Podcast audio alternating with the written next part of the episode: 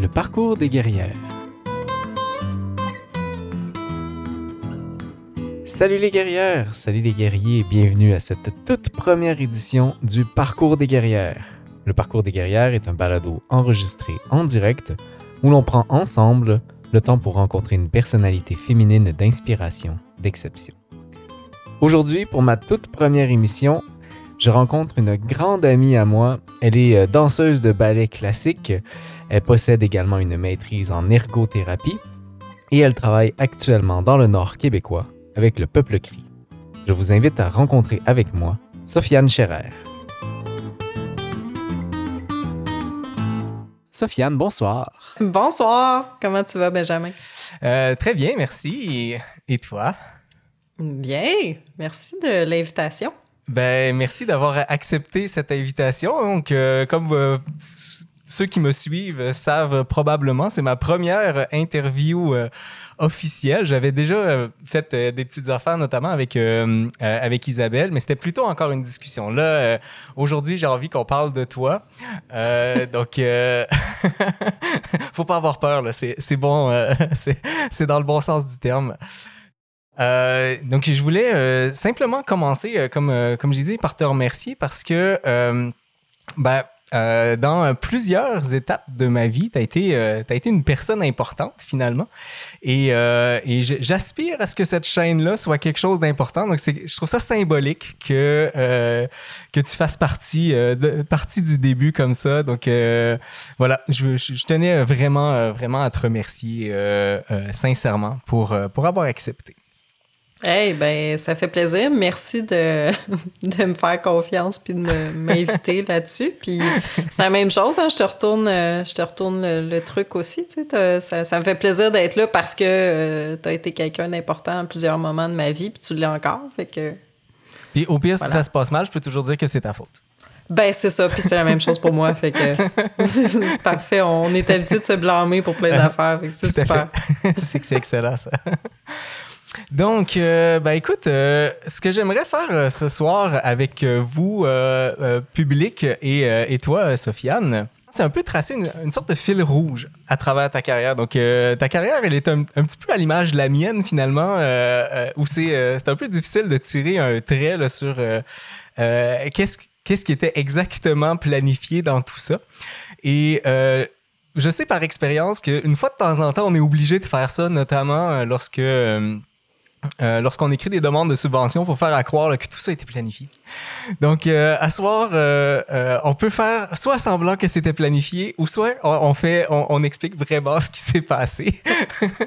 je te, je te laisse. qu'il n'y a ni un ni l'autre qui se peut. je te laisse choisir le narratif que tu veux qu'on que tu veux qu'on observe là-dedans. Mais bref. Euh, donc, ce que, dans le fond, ce qu'on, ce qu'on, va passer peut-être euh, un peu rapidement, parce que c'est un sujet que je connais un peu moins, mais que je suis quand même curieux, euh, c'est ben, la première partie qui concerne la danse, finalement, là, de, qui, qui recule à plusieurs années déjà.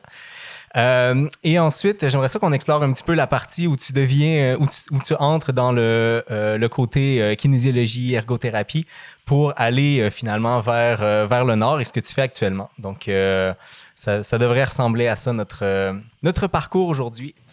Donc, euh, j'ai essayé de, retrouver euh, cette semaine des informations sur toi, sur, ton passé d'ancier, donc sur, les choses que tu as fait.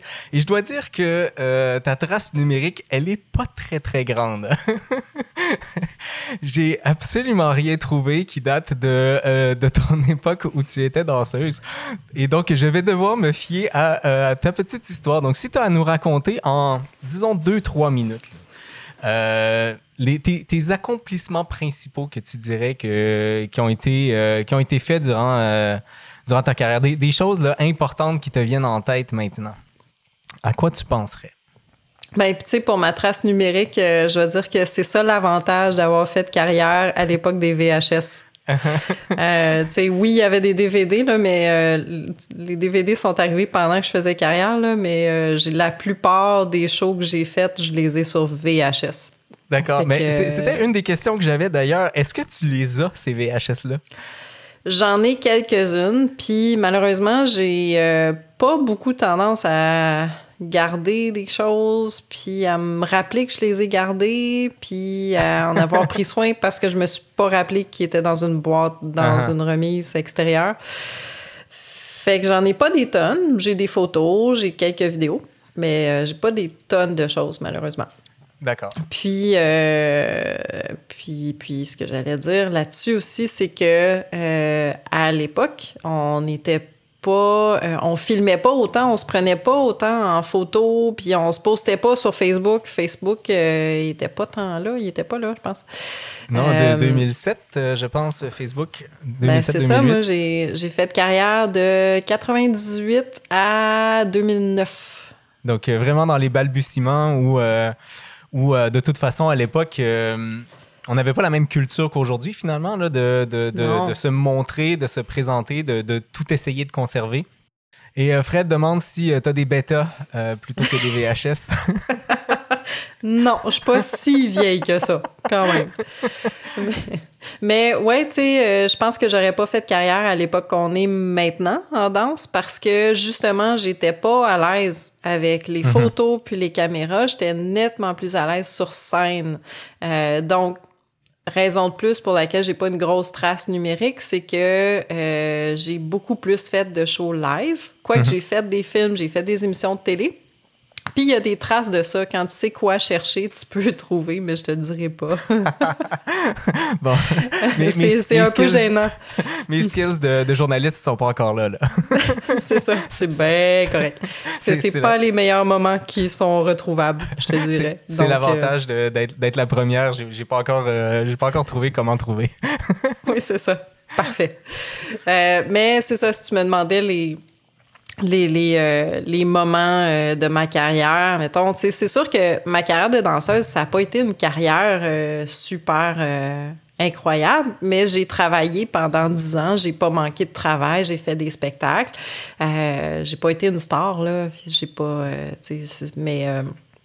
mais j'ai fait des spectacles euh, avec euh, les. Tu sais, dans, dans les spectacles connus de l'époque, les émissions de télévision connues de l'époque. Tu sais, j'ai fait euh, le match des étoiles. euh, C'est ça que j'avais demandé, le match des étoiles. Ça, c'est quand même l'émission importante. Là.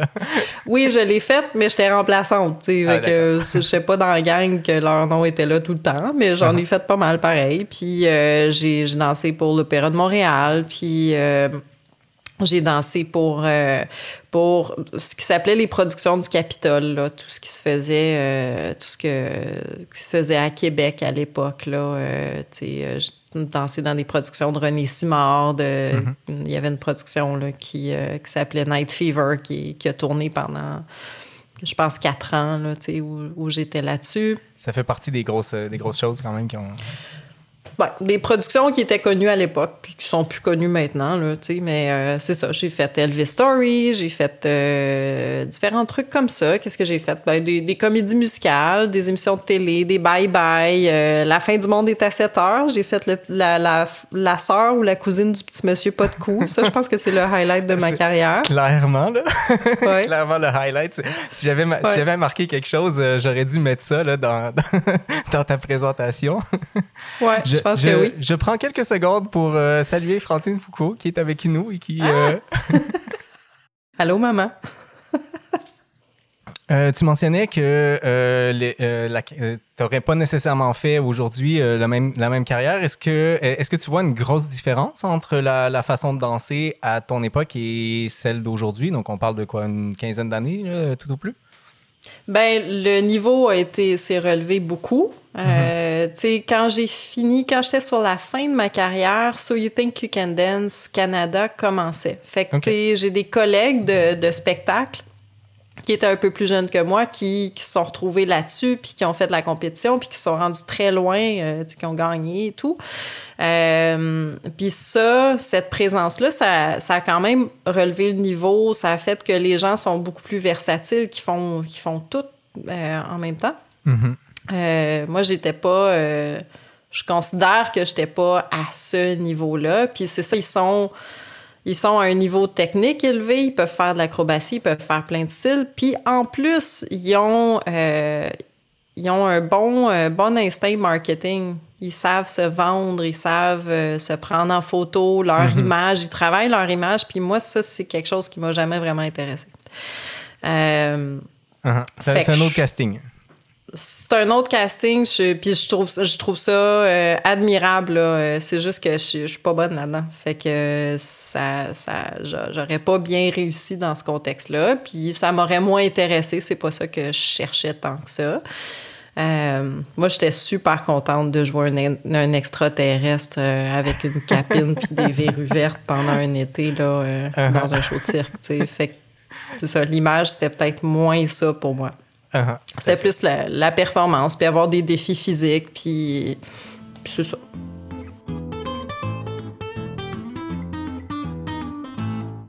Arrivé au bout de cette carrière, tu as eu. euh, t'as, t'as décidé de, de faire le pas vers, euh, euh, vers la santé? Ouais. C'est euh, un peu dans ce contexte-là qu'on s'est connus. Et, et donc, tu as eu. euh, t'es quand même. Donc, tu dis que tu n'as pas eu une super grande carrière, mais mine de rien, tu as quand même eu quelques bourses associées à ça, notamment celles pour pouvoir euh, euh, post-carrière.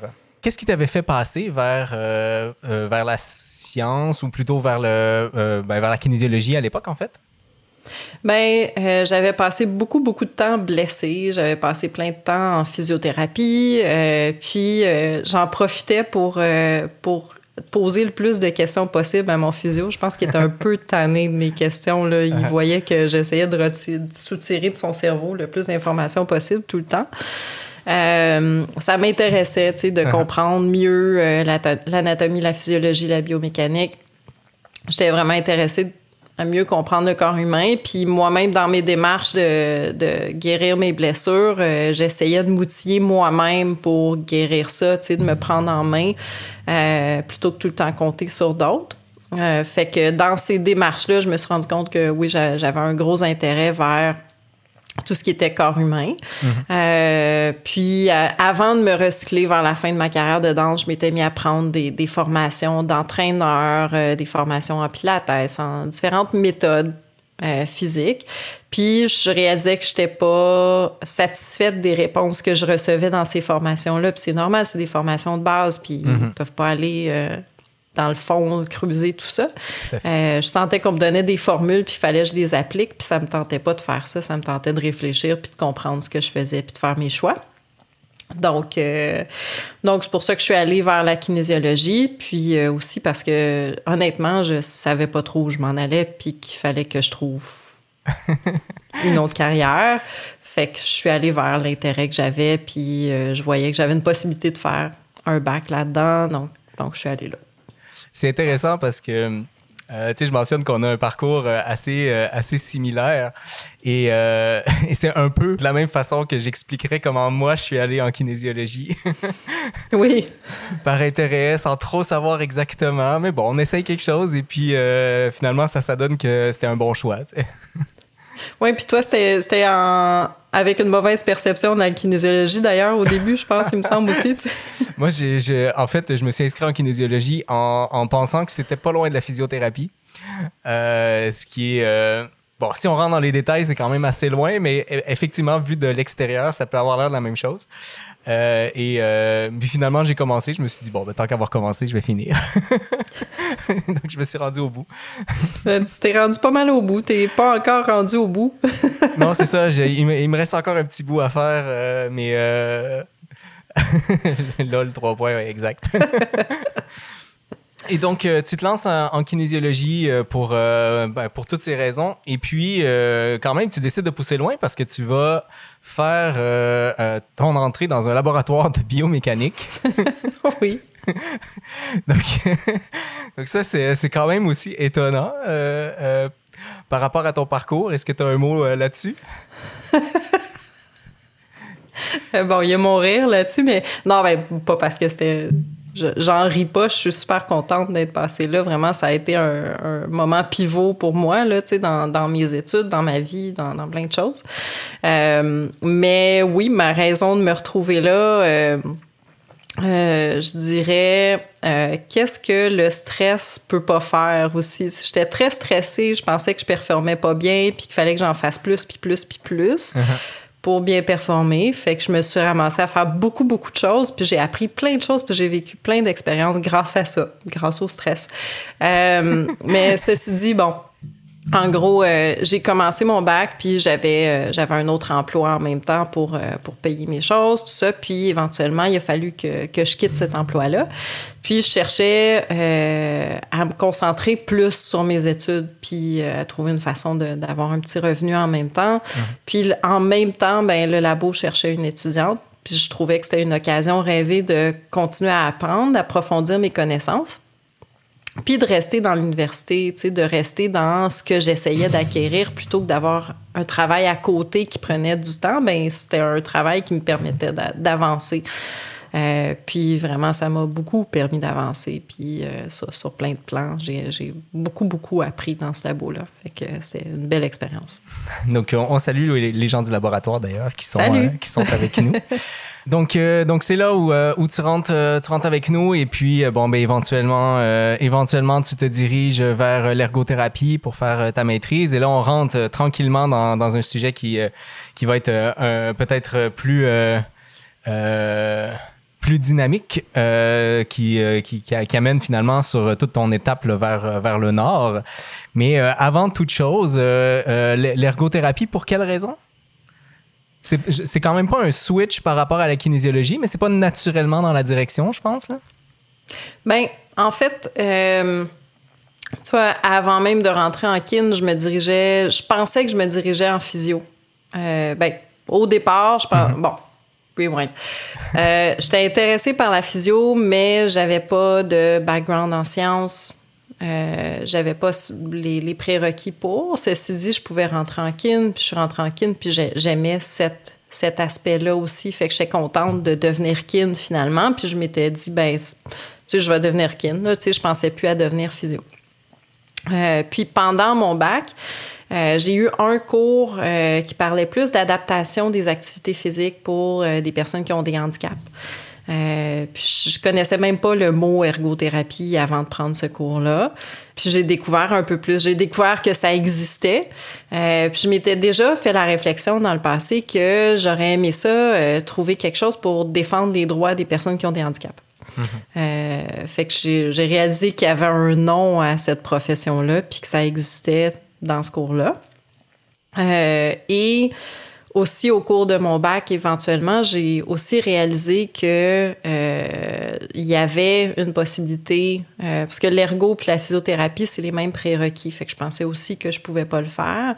Je me suis rendu compte qu'il y avait une possibilité de le faire une fois que j'avais mon bac en, kinésiologie. Il y a un passage, euh, il y a les universités anglophones au Canada, puis dont, dont McGill, ont une façon différente d'organiser l'éducation qui fait que ils acceptent des gens qui ont déjà un baccalauréat qui contient les, les cours euh, de base, les cours généraux là, euh, en, santé. Mhm. Euh, donc, ça me permettait, en complétant mon bac, d'appliquer dans ces programmes-là, ce que j'ai fait. Donc, euh, donc voilà. Puis c'est ça aussi euh, le, le, stress que je disais, là, ce que ce que stress peut pas faire. Euh, ben, je me suis rendu compte aussi que finalement, tu sais, malgré le fait que je retournais aux études après 10 ans de danse, puis tu sais, un, un, deck en sciences humaines avant ça, que j'étais quand même capable d'étudier, puis que j'avais des, des pas pires notes, que ça allait bien, puis ça m'a permis de continuer. Donc, euh, c'est beau parce que tu sais, euh, je, je, te connais quand même euh, personnellement, puis je sais que tu es, une personne stressée, mais la, la, la, beauté de la chose là-dedans, c'est que ça t'empêche pas de faire. Non, non.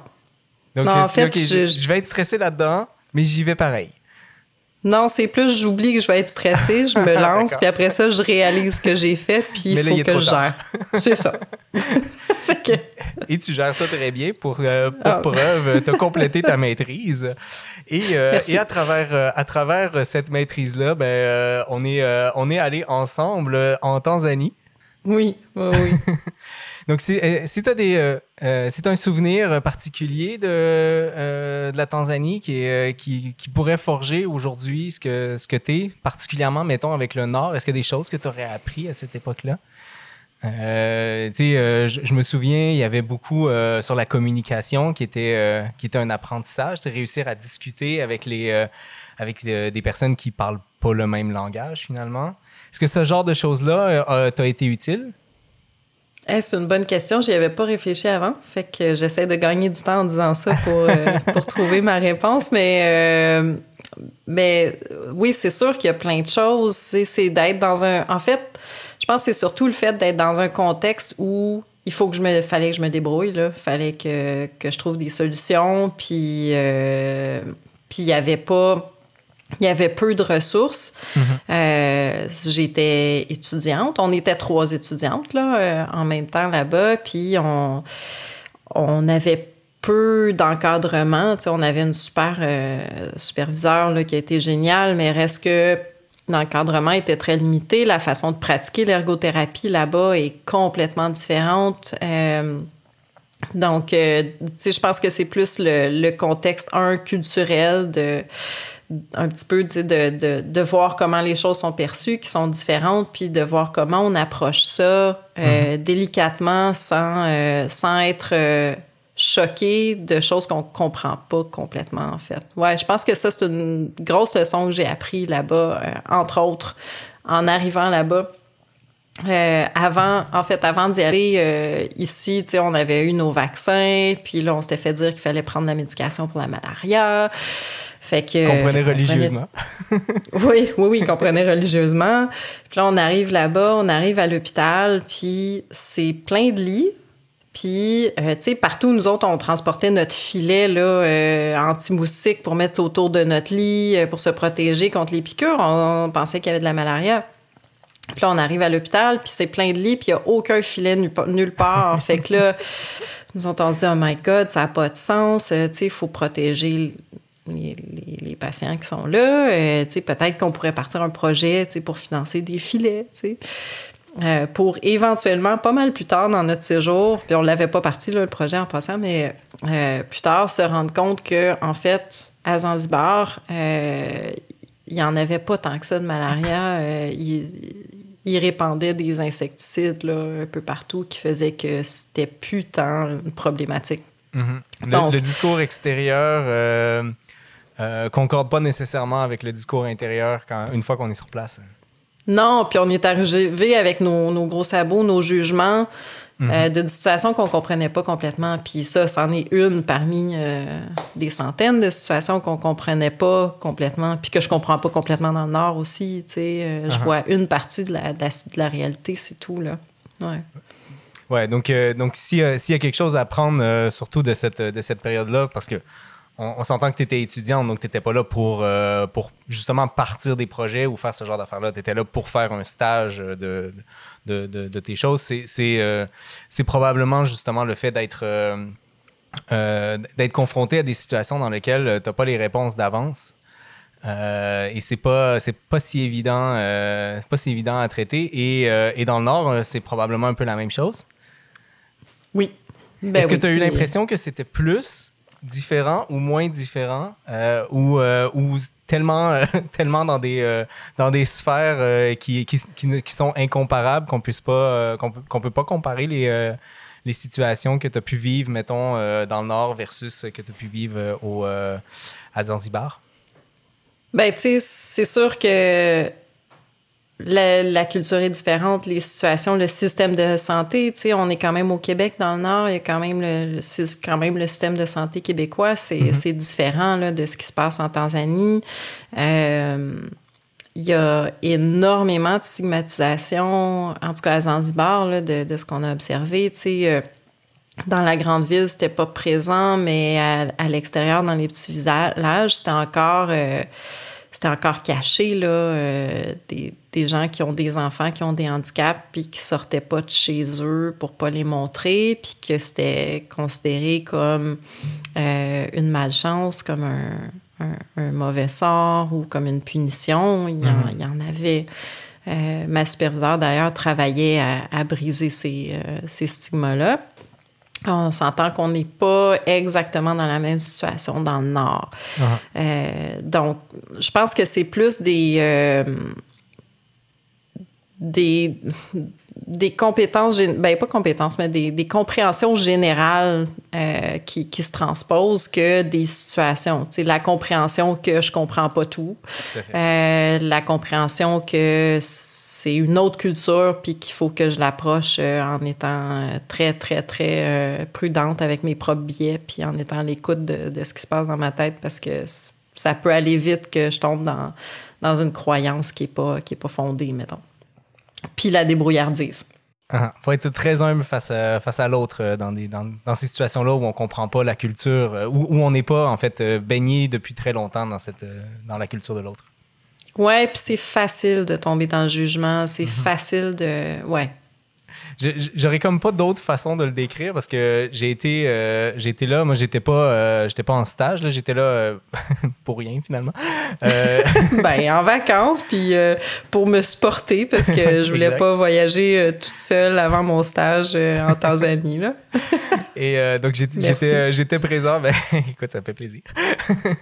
j'étais présent pendant, pendant cette, cette période-là et j'étais moi, je passais finalement mes journées avec, euh, avec les gens locaux et donc euh, j'ai pu, euh, j'ai pu discuter beaucoup avec, avec plusieurs personnes qui sont finalement devenues mes amis. qu'on n'a plus de contact aujourd'hui, évidemment, mais que, que j'ai gardé un tout petit peu par après, puis que finalement, ça, la, la, distance finit par nous éloigner un peu trop. mais j'essayais euh, le plus fort que je pouvais à chaque jour de ne pas me dire pourquoi ils font pas ça comme ça, pourquoi ils font pas ça comme ça. C'est de, me rappeler à chaque fois qu'il y a plein d'autres façons de faire et que euh, c'est euh, c'est pas parce que moi j'en connais une qu'elle est foncièrement meilleure ou pire, hein, qu'il y a juste deux façons d'aller vers un chemin. Je trouvais ça que euh, c'est ce que j'ai beaucoup retenu de, de ce moment-là et de toutes les discussions que j'avais eues à l'époque. Oui, en effet. C'était le fun de te voir aller à cette époque-là. Tu as appris le Swahili, fait que tu pouvais traduire les affaires pour moi puis négocier pour moi. Euh, je suis contente que tu sois en vacances puis que tu te fasses des amis aussi. Euh, fait que comme ça, je pouvais les rencontrer aussi. J'ai voulu commencer l'entrevue par Habari, Habari Gani. pour voir si tu aurais, si su y répondre correctement. c'est là où je continue à rire en espérant que tu passes à une autre question. je vais passer à l'autre question. tu, viens de me rappeler d'ailleurs, euh, euh, je me souviens plus qui, nous avait introduit, mais tu avais trouvé de la danse. On parlait d'un fil rouge là, à, tisser à travers ta vie. Ben là, on en a un. Hein. Tu avais réussi à trouver un groupe de danse euh, en, en Tanzanie, ce qui, est, ce qui est quand même remarquable. Il était malade, il était vraiment, euh, il était vraiment hot. Euh, c'était des, euh, des, il faisait du street dance, il faisait, faisait du break dance, puis il y en avait, il était très fort là. Puis tu voyais, il s'entraînait sur la plage, sur le sable ou sur le béton là, tu sais, uh-huh. dans une ruine. puis il faisait des acrobaties là. Ils m'ont même appris quelques C'est haut niveau. ouais, ben oui, on allait, on allait danser avec eux autres l'après-midi. Uh-huh. Comment ils m'avaient appelé? Euh, je me souviens plus. B-Boy qui parle. Ah, B-Boy qui parle. Donc, euh, qui quoi qui para? Ça veut dire chauve. ah oui, d'accord. voilà, donc il n'y en a pas beaucoup là-bas.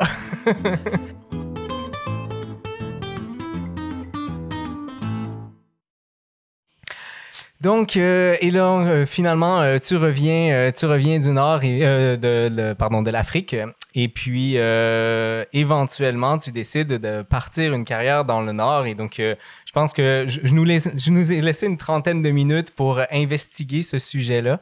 je pense que ce sera pas pas de trop. Est-ce que avant que je commence à poser des questions, est-ce que tu as une première impression que que, que tu aimerais partager aux gens sur, bon, premièrement, peut-être pourquoi le Nord, qu'est-ce qui t'avait amené, puis euh, sans même penser à l'ergothérapie, si on pense à la nature, aux gens, euh, donc, euh, qu'est-ce que le Nord t'inspire? Hmm. ben, il y a peut-être un lien là-dessus avec l'Afrique. la notion du temps est différente. La, valeur mise sur euh, les interactions, les relations interpersonnelles, euh, puis sur prendre son temps, prendre le temps de développer ça. Euh, si tu rencontres quelqu'un dans la rue, tu passes pas ton chemin en disant vite allô pour aller travailler. Tu t'arrêtes puis tu prends le temps. Sinon, il te le reproche. ben oui, puis euh, ça fait partie de mon travail, surtout maintenant dans le travail que je fais maintenant, là, euh, de m'asseoir puis de prendre le thé avec des gens. Euh, puis c'est comme ça que les projets avancent. Mm-hmm. Si tu le fais pas, tu vas te heurter à plein de murs. Ça avancera pas. Les gens, ils veulent savoir t'es qui? Ils veulent pas savoir ce que tu fais, puis mm-hmm. si t'es bon dans ce que tu fais. Ils veulent savoir t'es qui, c'est quoi tes valeurs, tu viens d'où, dans, dans quelle forêt c'était quoi la forêt autour de toi pour mieux comprendre t'es qui? Uh-huh. Puis c'est ça, c'est quoi tes valeurs, puis tu viens vers eux avec quelle intention, avec quelle façon de penser? Je trouve qu'il y a quelque chose de euh, fondamentalement beau à ça quand même. Ben oui, vraiment.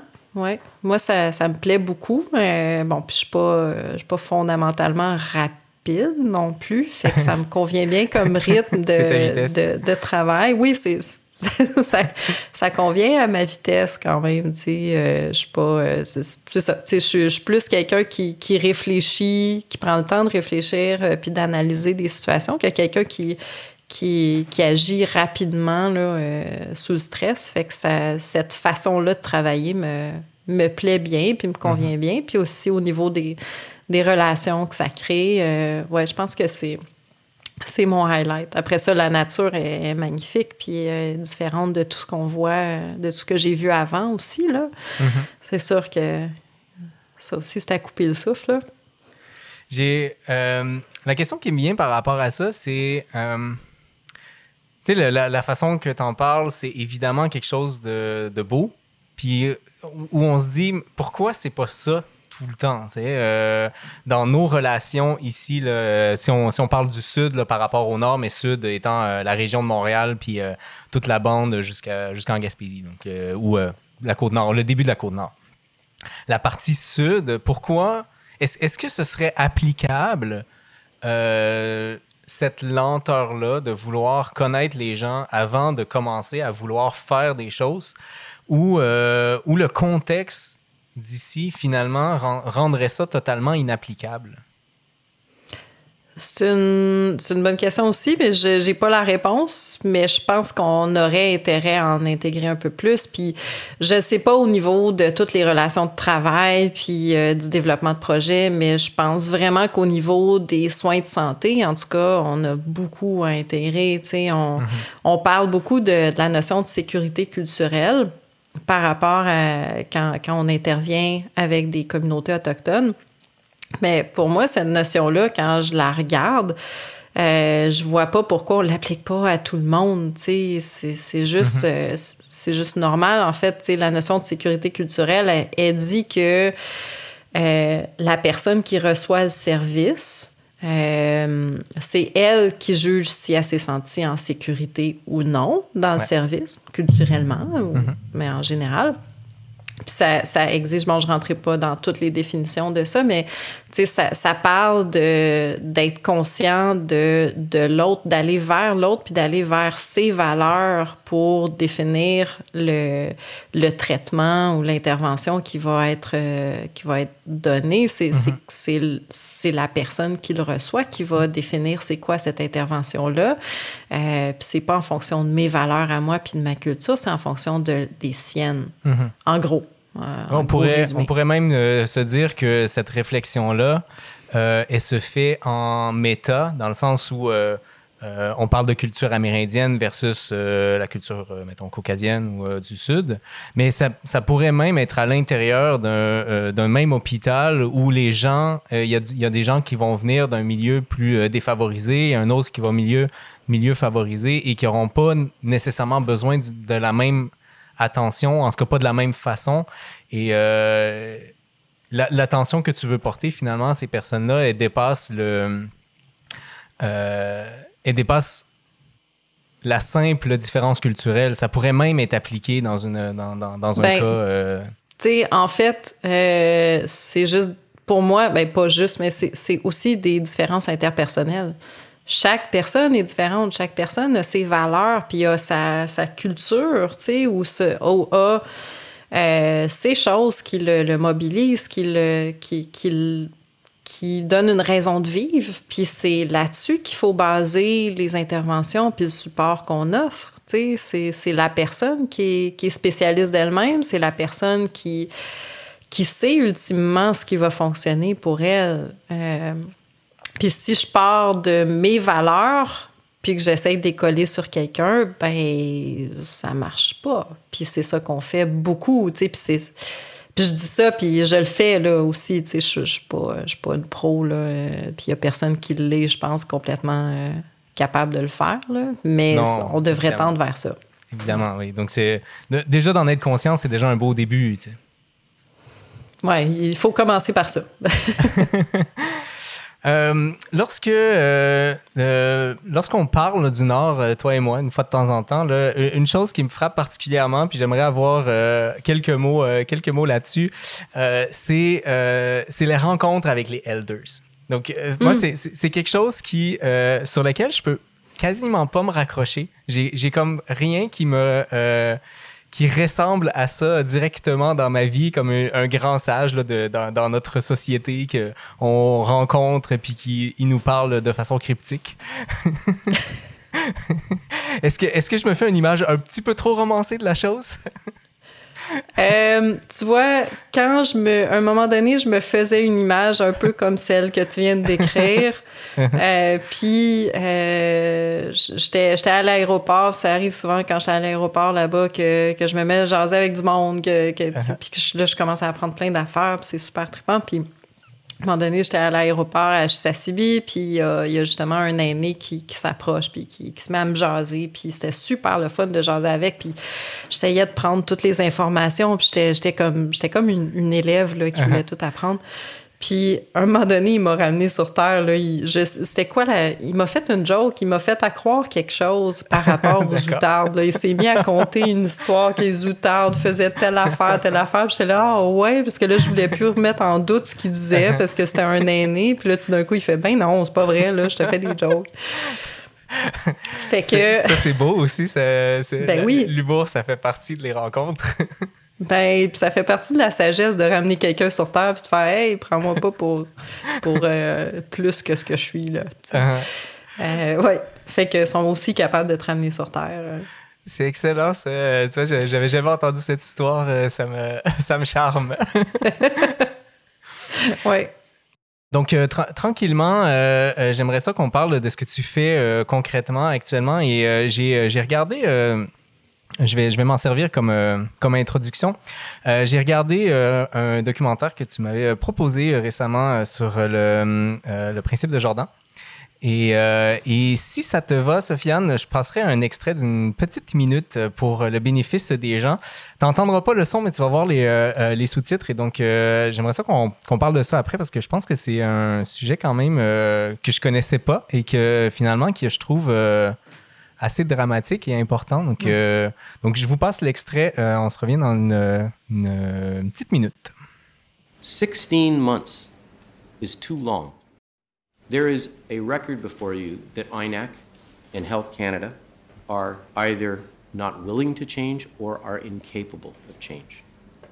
You can create an apparatus so large, so rooted in the Indian Act, that by its very definition, it is a tool of oppression. I fear that despite the best intentions of some officials, that's what's happened. It needs an outsider. It needs you, it needs others, to order them to do things because they can't do it themselves. They are unable to do it. Their own apparatus has handcuffed and paralyzed them.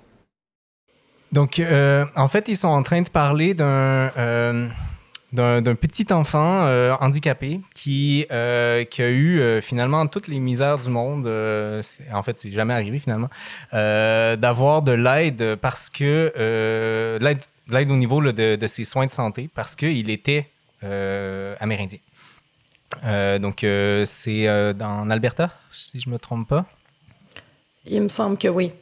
J'avoue, j'ai un blanc là. En, Alberta. Et, euh, donc, euh, après, euh, après avoir, ben, après être décédé, il y a eu quand même une continuité à son histoire. Et éventuellement, il y a eu un principe qui a été établi, qui est devenu force de loi aujourd'hui, qui est que ben, on est censé, on est censé fournir des soins. Puis le premier, le premier euh, organisme gouvernemental qui reçoit une demande devra s'en occuper, puis ce sera au, gestionnaire de s'en occuper après. Euh, de, redistribuer l'argent à qui devait payer, mais au moins en attendant, on paye l'enfant plutôt que de se dire non, c'est lui qui est censé payer, non, c'est lui qui est censé payer et essayer de, naviguer à l'intérieur de la bureaucratie là-dedans. Et euh, je voudrais savoir, on en est où là-dessus? Parce que le, le le documentaire n'est pas si clair euh, sur euh, est-ce que ça se passe bien maintenant, puis euh, et quel, est ton rôle par rapport à ça personnellement ou du moins professionnellement plutôt? Je vais en profiter pour mettre le, lien pour ceux qui seraient intéressés à regarder le documentaire éventuellement. Oui, je trouve que c'est un, un, documentaire euh, quand même vraiment intéressant là, sur euh, Jordan River Anderson, puis surtout tout ce qui s'est passé après, puis ce que je trouve beau dans, dans cette histoire-là, malgré toutes les, difficultés, malgré les, la tristesse de, de, ce qui est arrivé à ce, cet enfant-là, c'est le fait que euh, il y a plein de gens, il y a plein plein de personnes autochtones qui se sont mis ensemble pour se battre, puis améliorer les services, améliorer les, ce qui est offert aux enfants autochtones partout à travers le Canada. Puis ça a donné des résultats. Ça a été long, ça a été très long, beaucoup trop long. Euh, puis c'est ça qu'on voit dans, dans, le documentaire. Euh, puis c'est fâchant de voir la résistance du gouvernement. Puis à l'époque, euh, ça a été le gouvernement Harper aussi. Là. On uh-huh. s'entend que c'était pas un gouvernement qui était particulièrement ouvert sur euh, la situation autochtone. Ceci dit, oui, il y a des grosses avancées. Puis moi, ça, c'est le message que j'ai envie de garder de, de ça. C'est que quand on se bat, puis qu'on tient le morceau, puis qu'on on peut avancer. Euh, donc, en ce moment, je pourrais pas te, te, détailler la situation partout au Canada. Puis il y a encore, euh, c'est sûr qu'il y a encore des situations qui sont pas euh, pas idéales par rapport au principe de Jordan. Euh, ce que je peux dire, c'est que euh, chez les CRI, avec qui je travaille, euh, le principe de Jordan a été appliqué pas mal sur le tard, euh, une couple d'années plus tard que chez beaucoup d'autres populations autochtones au Canada.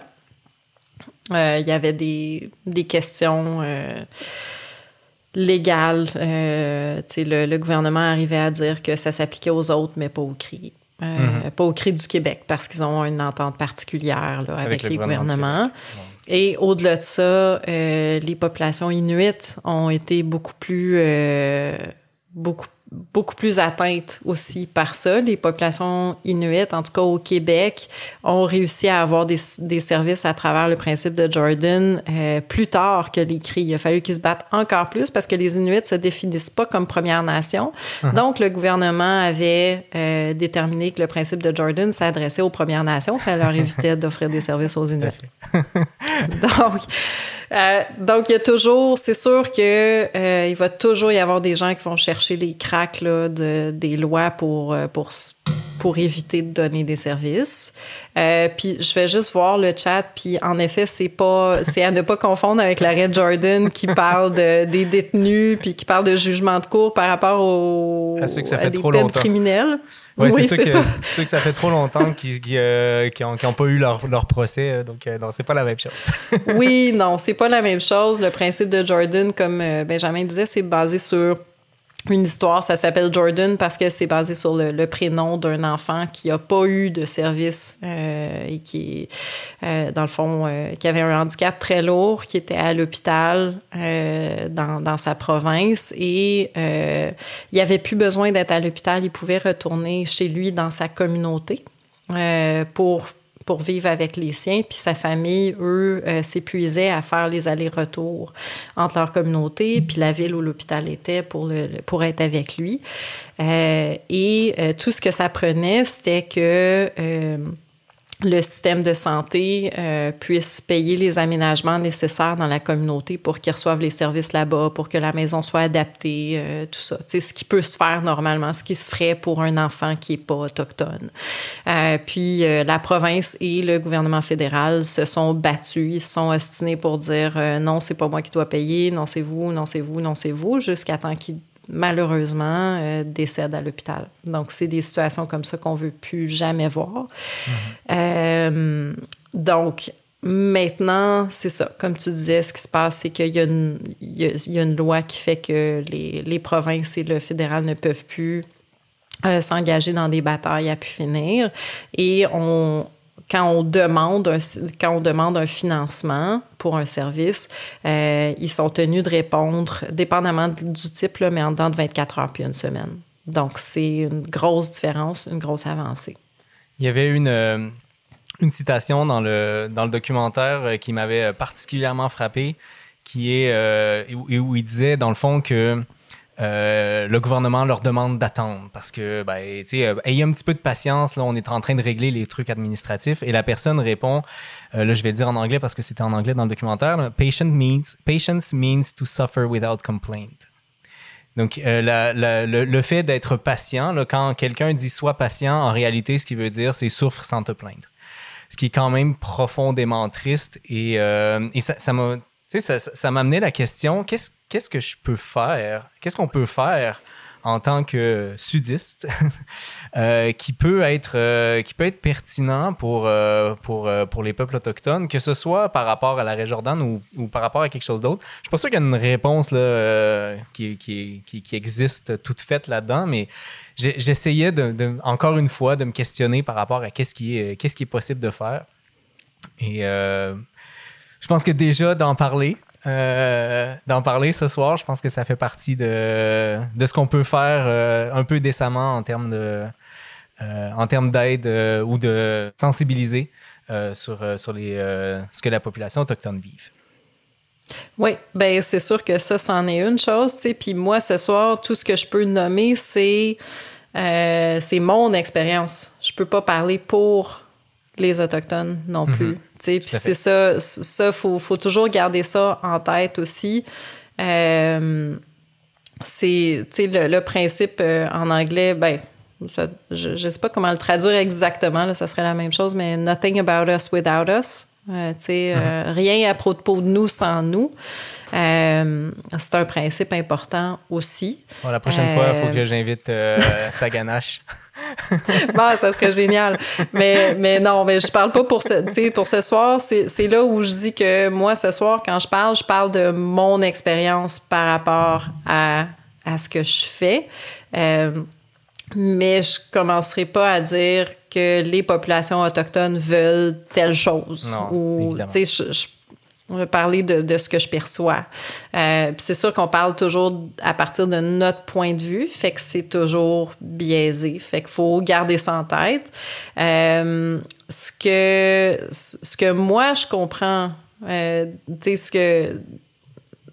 Les, les demandes que, que j'entends, qui sont répétées euh, fréquemment de la part de différents représentants de communautés autochtones, envers des non-autochtones, euh, c'est de commencer par s'informer. S'informer, tu sais, à un moment donné, euh, ça vient épuisant. Il y a, des gens dans les communautés qui vont conter leur histoire encore, puis encore, puis encore, puis qui vont réexpliquer à des non-autochtones encore, puis encore, puis pourquoi c'est comme ça, puis comme ci, puis euh, ça vient épuisant de le faire, puis je pense que comme non autochtone, on a vraiment un devoir de s'informer puis de faire nos recherches avant de se mettre à questionner des gens mhm. euh, qui ont déjà une, fatigue à le nommer. Puis c'est super d'avoir des discussions. Euh, mais de, de, remettre en question des choses de base qui s'apprennent simplement en, en, allant chercher les informations, en lisant sur l'histoire, en comprenant un peu mieux c'est quoi, euh, qu'est-ce qui s'est passé. Euh, puis la culture, ben après ça, on peut rentrer dans une discussion avec euh, une personne autochtone qui est beaucoup plus une discussion, sais, qui ouvre une, qui, établit une relation interpersonnelle qui, permet d'apprendre à connaître l'autre plutôt que de re-questionner des choses euh, qui peuvent être difficiles à raconter encore. Mm-hmm. Une chose que, que moi, je, je, me suis décidé à faire, c'est d'apprendre les noms des 11 nations québécoises autochtones. Et donc, j'ai mon petit, mon petit post-it que je regarde une fois de temps en temps pour essayer de, de, de les apprendre par cœur. Ben, c'est super, ça. C'est une main, euh, comme ça. Et donc, tu as Atikamek. Euh, et là, les autres, j'ai un stress qui vient d'embarquer. euh, euh Atikamek crie Abenakis, Inuit, Inu, Mohawk, Malécite. Bon, il m'en manque quelques-uns encore, mais tranquillement, tranquillement, ça rentre. ça s'en vient.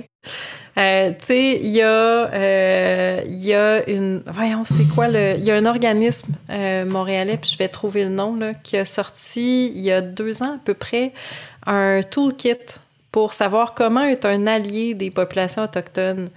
Euh, donc, ça s'appelle la trousse d'outils pour les alliés aux luttes autochtones euh, qui a été montée euh, il n'y a pas si longtemps que ça. Puis je la trouve vraiment intéressante. Là. Ça parle justement de, du fait que c'est important de, s'informer, de... Dans, dans, cette trousse-là qu'on peut trouver sur Internet très facilement, ça parle des, principes de base, des notions de base des différents peuples, puis euh, il pose, tu sais, il nomme les questions qui sont posées beaucoup trop souvent ou les mhm. commentaires qui sont dits beaucoup trop souvent devant, devant quelqu'un qui est autochtone, genre, ça me fait mal de le dire, là, je, je, le lis parce que je viens d'ouvrir la trousse devant moi, là, c'est pas moi qui dis ça, mais tu sais, il, il rapporte, euh, mettons, le commentaire qui est souvent entendu de vous êtes indien, vous devez être alcoolique. Euh, c'est terrible. ça fait mal.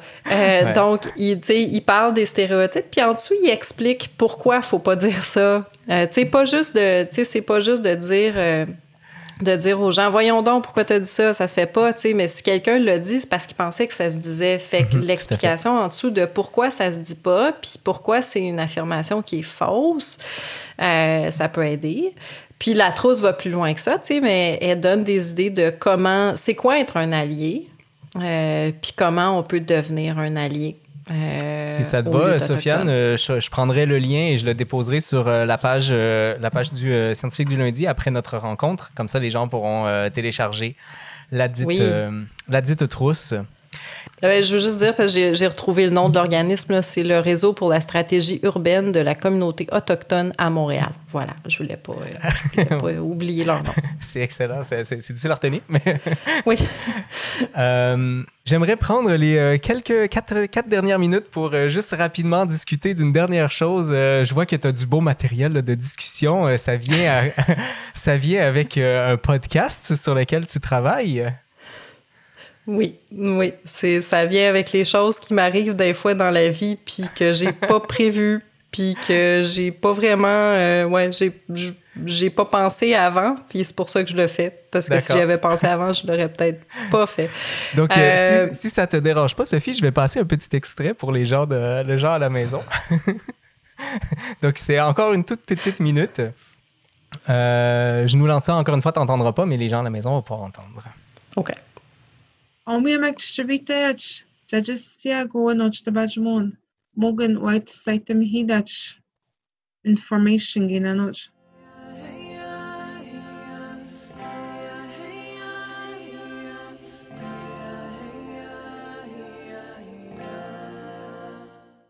What yeah?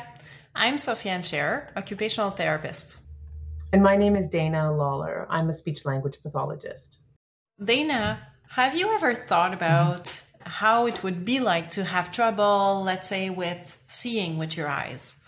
Uh, how it would feel waking up in the morning, uh, getting out of your bed, like trying to use the other senses, uh, trying to touch, feel the floor under your feet, touching to find your clothes, and maybe listening to see where the other people in your house are at the moment.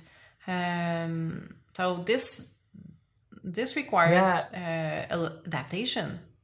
Je voulais commencer par la partie euh, où on entend euh, quelqu'un parler en... En cri. écrit. et ensuite, tu nous dis bonjour et puis tu demandes à, à, ton, à ta collègue Dana Lawler de si Dana, pardon, Lawler, euh, si euh, elle est, euh, elle a déjà imaginé vivre sans, sans, sans, quelque chose en particulier pour introduire finalement le concept d'ergothérapie.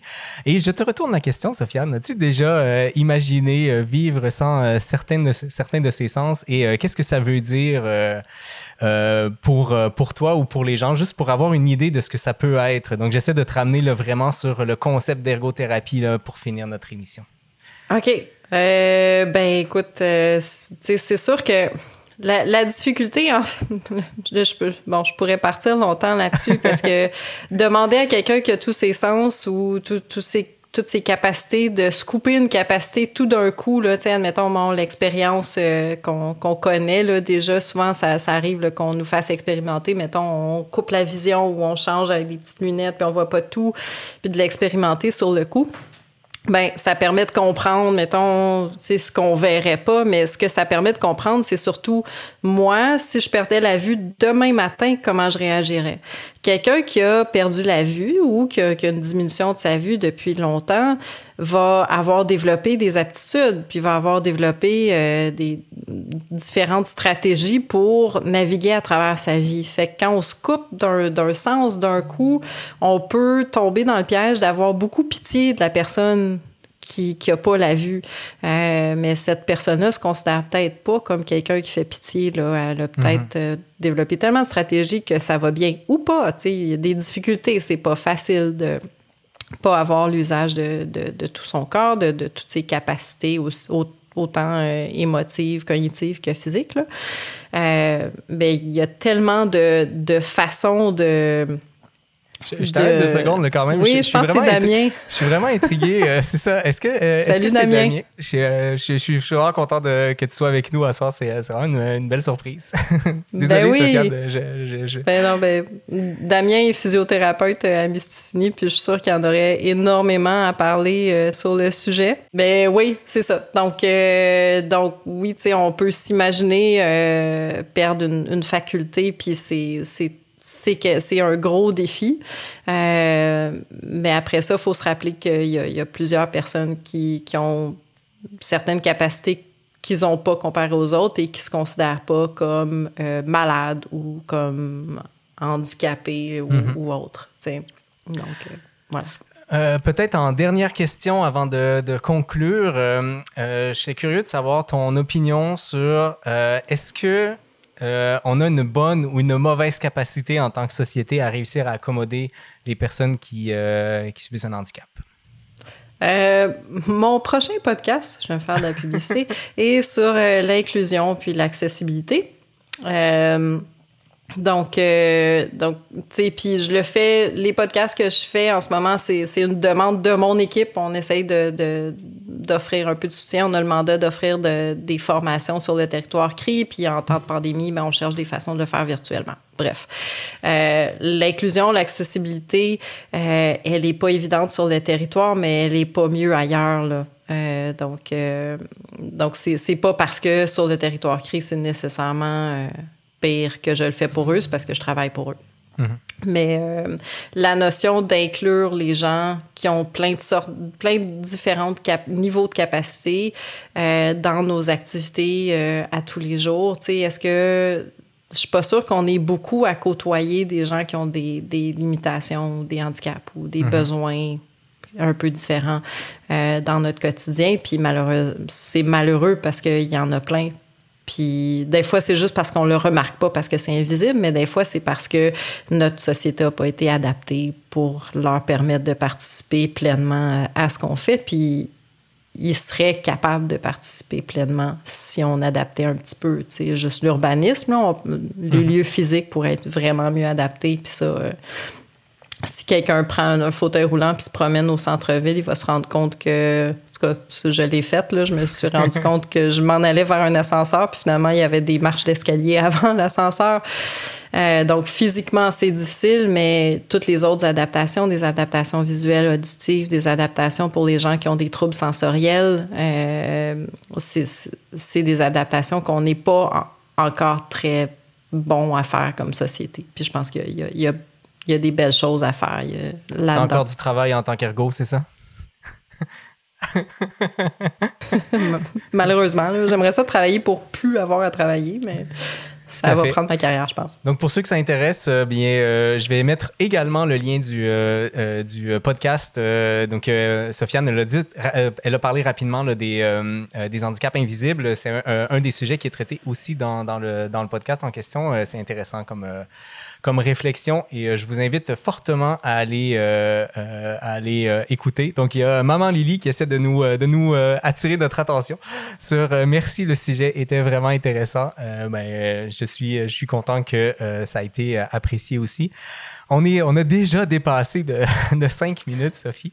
Euh, je on va pas retenir nos auditeurs parce qu'ils ont peut-être d'autres choses à faire à partir de 9 heures et on l'avait annoncé une heure.